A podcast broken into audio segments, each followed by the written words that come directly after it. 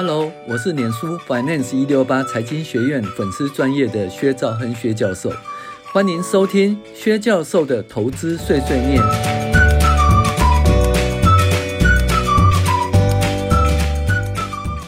各位网友，大家好，我是薛兆恒薛教授呢。那上个礼拜呢，到日本去玩，所以我们那个四十六周美股回顾呢，暂停一周哦。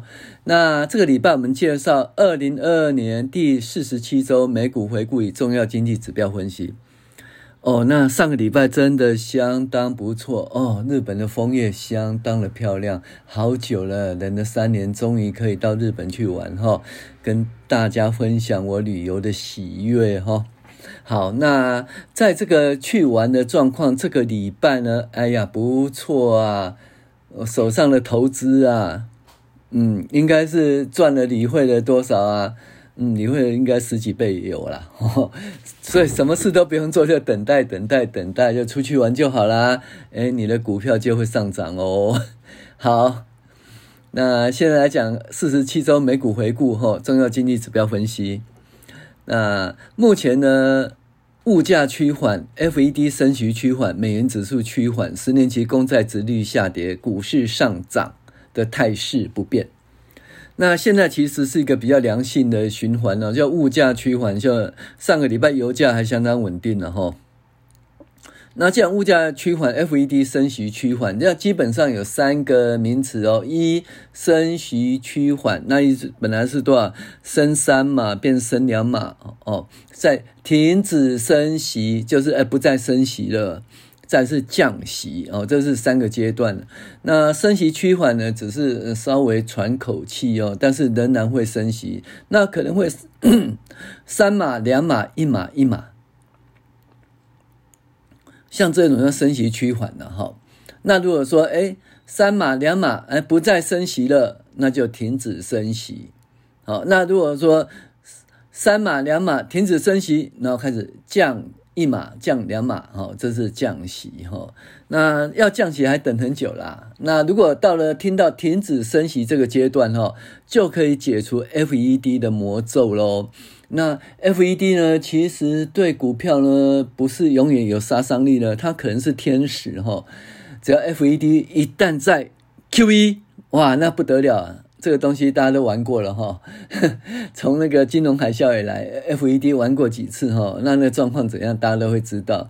那时候就相当漂亮了哈，所以呢，呃，FED 其实有时候是魔鬼，有时候是天使啊，就看看吧。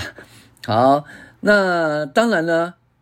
如果物价年增率持续增加，目前看起来应该不会啦。那 FED 可能再度升息增速，所以升息增速就是说，嗯，三码、两码、一码，然后又变一码、两码、三码，这个升息增速了。这个时候美元指数呢再度上涨，美元指数上涨的话，基本上对美股哦及全世界股市其实是不利的哦哦，因为那个美元指数上涨，就美国呢，因为有很多海外的。海外的营业项目啦，或者甚至外销啊，那这个部分呢，以美元换算的话，会产生兑换损失了哈。那所以美股的获利就不是很好。那对我们这些新兴国家、新兴市场来讲，资金会抽回美国哦。资金抽回美国的话，基本上就是要卖掉那个新兴市场的的股票了，像是 ETF 对不对？那新兴市场 ETF 排名第一就台积电呐，所以只要。资金抽回美国，台积电就是就惨了啦。台积电惨了，台湾也惨了，所以这个状况就不是很好哈。好，所以呢，如果说 FED 再度升息，美元指数再度上涨，十年期公债殖率上涨，那股市也再度下跌。好，那我们现在来讲十年期公债殖利率哈。那十年期公债殖利率哦，跟股市有很大的关系哦，因为十年期公债殖利率呢，它基本上是一个无风险利率哈。那无风险利率，那我们都知道呢。这个如果说十年期公债殖利率的导数啊，就是什么叫无风险本益比。那因此呢，如果十年期公债殖利率上涨的话，它导数下跌，也就是说无风险本益比下跌，那本益比下跌，股价就会下下跌哈。好，那如果十年期公债殖利率下跌的话，那无风险它导数无风险本益比会上涨。那本比上涨，那就股价会上涨了哈。那这个影响多大哈？我们来看哦。你看哦，今年一月哈跌到六月，那这是怎样呢？就是十年期公债殖利率从年初的百分之一点五涨到六月份的三点五了。那那股股票呢就怎样呢？哦，就从那个四八一八点六二跌到三六三六点八七，跌幅百分之二十四点五二。好，然后六月的时候呢是三点五，对不对？结果呢，哎，六月的三点五跌到八月的二点五一啊。那十年期公债殖利率下跌，那股价从三六三六点八七涨到呃四三二五点二八，涨幅达十八点九二，那差一点超过百分之二十，就变成是牛市了哈。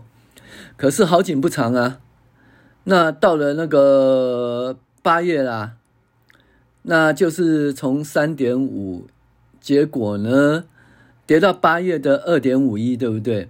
那二点五一再涨到十月的四点三三呢？那涨到十月的四点三三，十年期公债殖利率上涨，股票下跌，吼，所以呢，又从多少，呃，三四三二五点二八跌到三四九一点五八，跌幅是十九点二七啊。哦，好，那十月的四点三三，就现在我们知道四点三，然后跌到目前的三点六九一呀。那这个又从三四九一涨到四零三四点零二，涨幅达十五点五三了。哦，可见十年期公债殖率与股市关系哈，这影响很大。那未来会怎么走呢？这个曾经涨到四点三三，对不对？那十二月份呢，可能会升息两码。那联邦资金利率呢，可能会到四点五。那我们就回答一件事，就哎，四点三三到底涨够了没？那如果说，还没有涨够的话，哈，那就是多少？还会升？那十年期公债殖利率还会涨到四点五以上，哈。那如果这样的话，那股票还有一波的下跌，就好像说一到六月啦，然后八到十月这两次，哈。可是如果说四点三三反应已经反应过了，也就是说，嗯，不会再涨的话。那现在的股票哈，其实是比较安全的哦。也就是说，FED 的那个魔咒，FED 嗯，对股市的影响哈，已经降低了。那这个东西就比较安全了，就不会再度像前两次的大幅下跌。嗯，到底怎样呢？其实我们不知道哈，因为过去的话就是说，基本上十年期公债殖利率应该要高于联邦基金利率。也就是说，如果涨到四点五的话，十年期公债殖利率会升到四点五以上。可是呢，如果四点三三就满足的话，也有啦，也不是每次都一定要高于四点五了。四点三三就满足的话，那就哎不再会升上去，不再会升上去的股市就很 OK 了哈。可是如果要升到四点五以上哦，那还有第三波的修正哈，第三波的修正。呃，也很难讲了哈，这东西是这样子，但是基本上就是说，如果 FED 的那个魔咒解除的话，那就是等于 FED 对股市的影响魔咒解除，那就很 OK 了。那再来就会看什么？看景气好或不好了哈。那目前如果景气趋缓的话，哦，就缓软着陆的话，那就一切 OK 了。那如果硬着陆，也就是说，诶，景气呢衰退啊，衰退也不要紧张哈。只要通膨控制以后，FED 就会用他那一招，什么 QE、QE、QE，吼，那 QE 大家都知道，QE 的结果其实对股市的影响很大，哇，那简直股市都飙翻了，哈，飙翻了，所以也不用太太担心了，哈。好，数据追踪的部分呢，由于七大工业国限制二国油价，哦，诶，是六十块，那虽然最后没有达成协议，但是能导致油价下跌，原物料因而下跌，化解通膨的威力。那年准会呢，持续放出升息趋缓的信息啊，使十年期公债殖率呢跌到三点六九一啦，而本周股市涨到一点五三哈。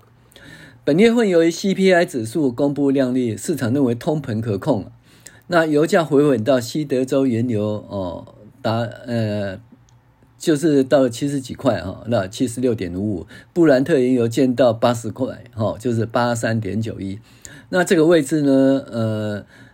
持续两个月以后，就可以比前一年的油价大幅下滑。大家应该记得吧？今年三月油价达到一百三十美元了。那 Y O Y 的比较就知道通膨会控制了哦，那油价啦、能源啦、食物控制以后，再就什么工资？那工资年增率曾经到五点多，吼，快到六，那现在降到四点七了。那如果十二月份出了就业报告，如果说，诶，这个工资年增率啊，还可以持续，诶，往下，那就比较安心了。那另外一个影响通膨水准就是租金，这东西就诶不要理它了，因为你再怎么动都没用啊，除非它改变它的那个计算的公式，哈，通膨的计算公式。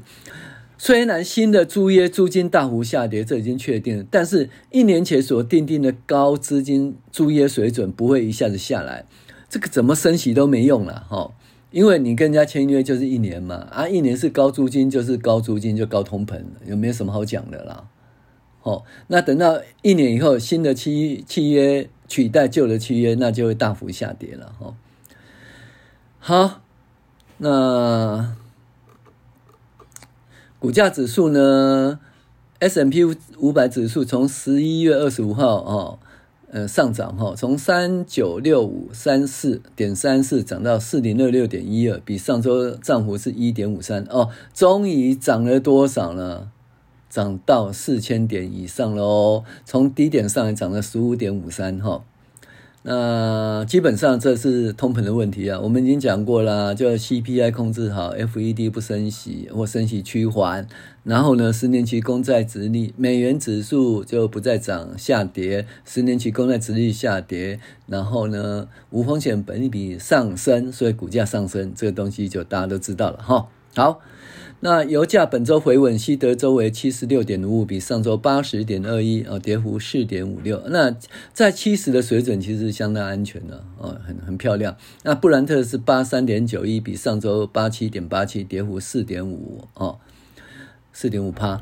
那布兰特如果在八十的话，也相当不错。那大家会想说，西德州跟布兰特为什么会不一样？那基本上就是说，布兰特原油是以那个欧洲，哈，那。沙地阿拉伯那一边为主了，那西德州是美国为主，那中间光运费就是很贵哦，所以西德州跟布兰特原油的有价差是必然的了哈。那你说，那布兰特原那西德州原油都送把油都送到布兰特原油的那个的那个地区，那中间加运费加起来也差不多了哈。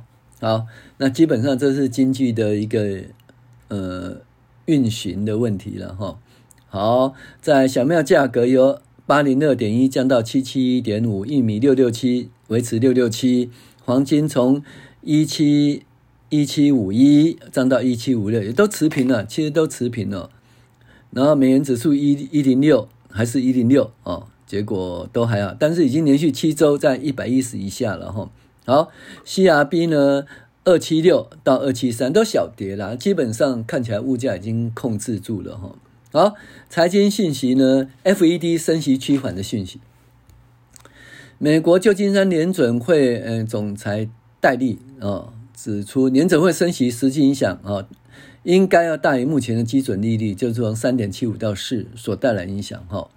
那过度紧缩货币政策对经济造成不必要痛苦，所以他们基本上对放缓升息保持开放的态度了哈。那所以呢？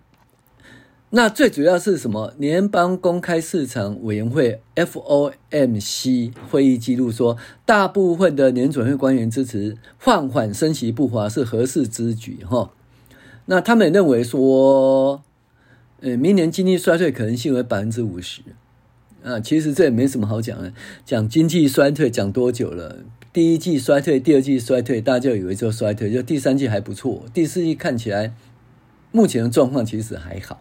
哦，因为毕竟十月份的零售销售公布了哈，下个礼拜会有十月份的个人消费支出哦，个人所得哦及这个个人消费支出的物价指数公布，那时候会比较确定一点。好，当然呢，嗯，下个月月初哦，也就是十二月二号呢，公布的就业指标啊，那就业指标呢，当然就是嗯，非农就业人口啦，通货。呃，失业率啊，那另外一个就是什么工资年增率，工资年增率就相当重要。好，再来是有没有圣诞节旺季？大家都讲说，哎，今年没有圣诞节旺季了。结果呢，除了目标百货等少数零售业财报不佳外，大部分零售业的财报都表现得不错哈。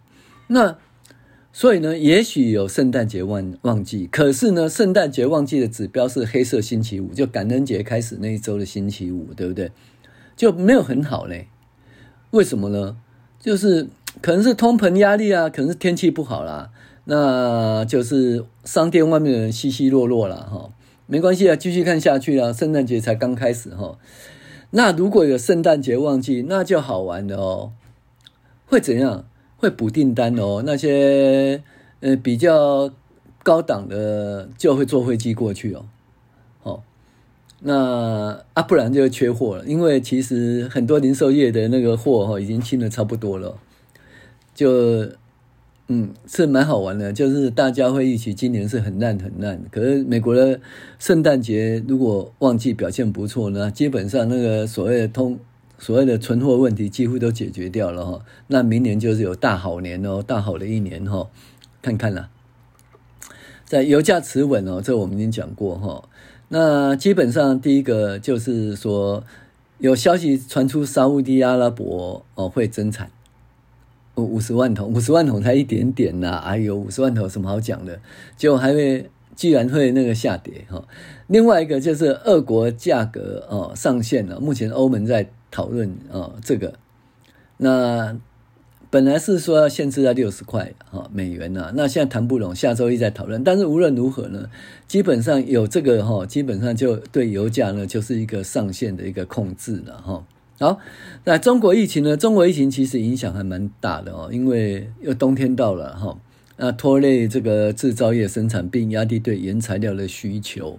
那你看那 Apple 就知道，Apple Pro Max 卖的多少，Apple Pro 卖的多少，卖了以后就没办法，没办法出货嘛，因为郑州厂就是出事，没办法生产出来哈，所以这是中国疫情对全世界的影响。再是罢工啦，美国跟南韩都在罢工啦，罢工的结果到底是怎样啊？会不会推高通膨哦？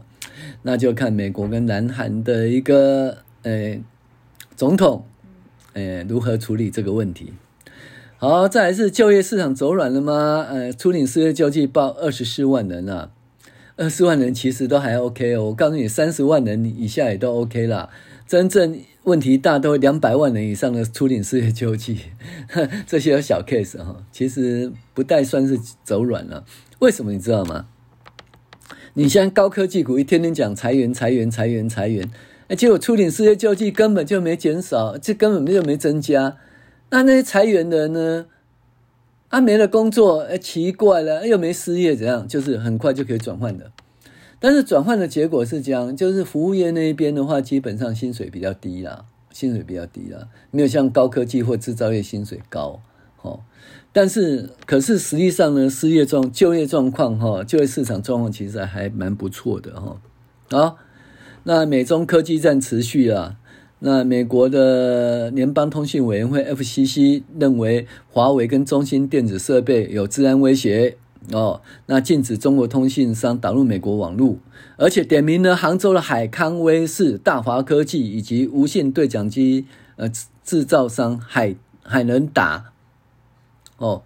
也开始也可能会一个制裁的措施哈，这说美中科技战科技战持续，那再就是中国降准了。啊，那大家都在紧缩啊，中国开始降准了，那这会降准表示说它的这个景气不好了，但是也另外一件事情说，其实它通膨没有那么严重了哈，看两种解释，看你怎么讲啦。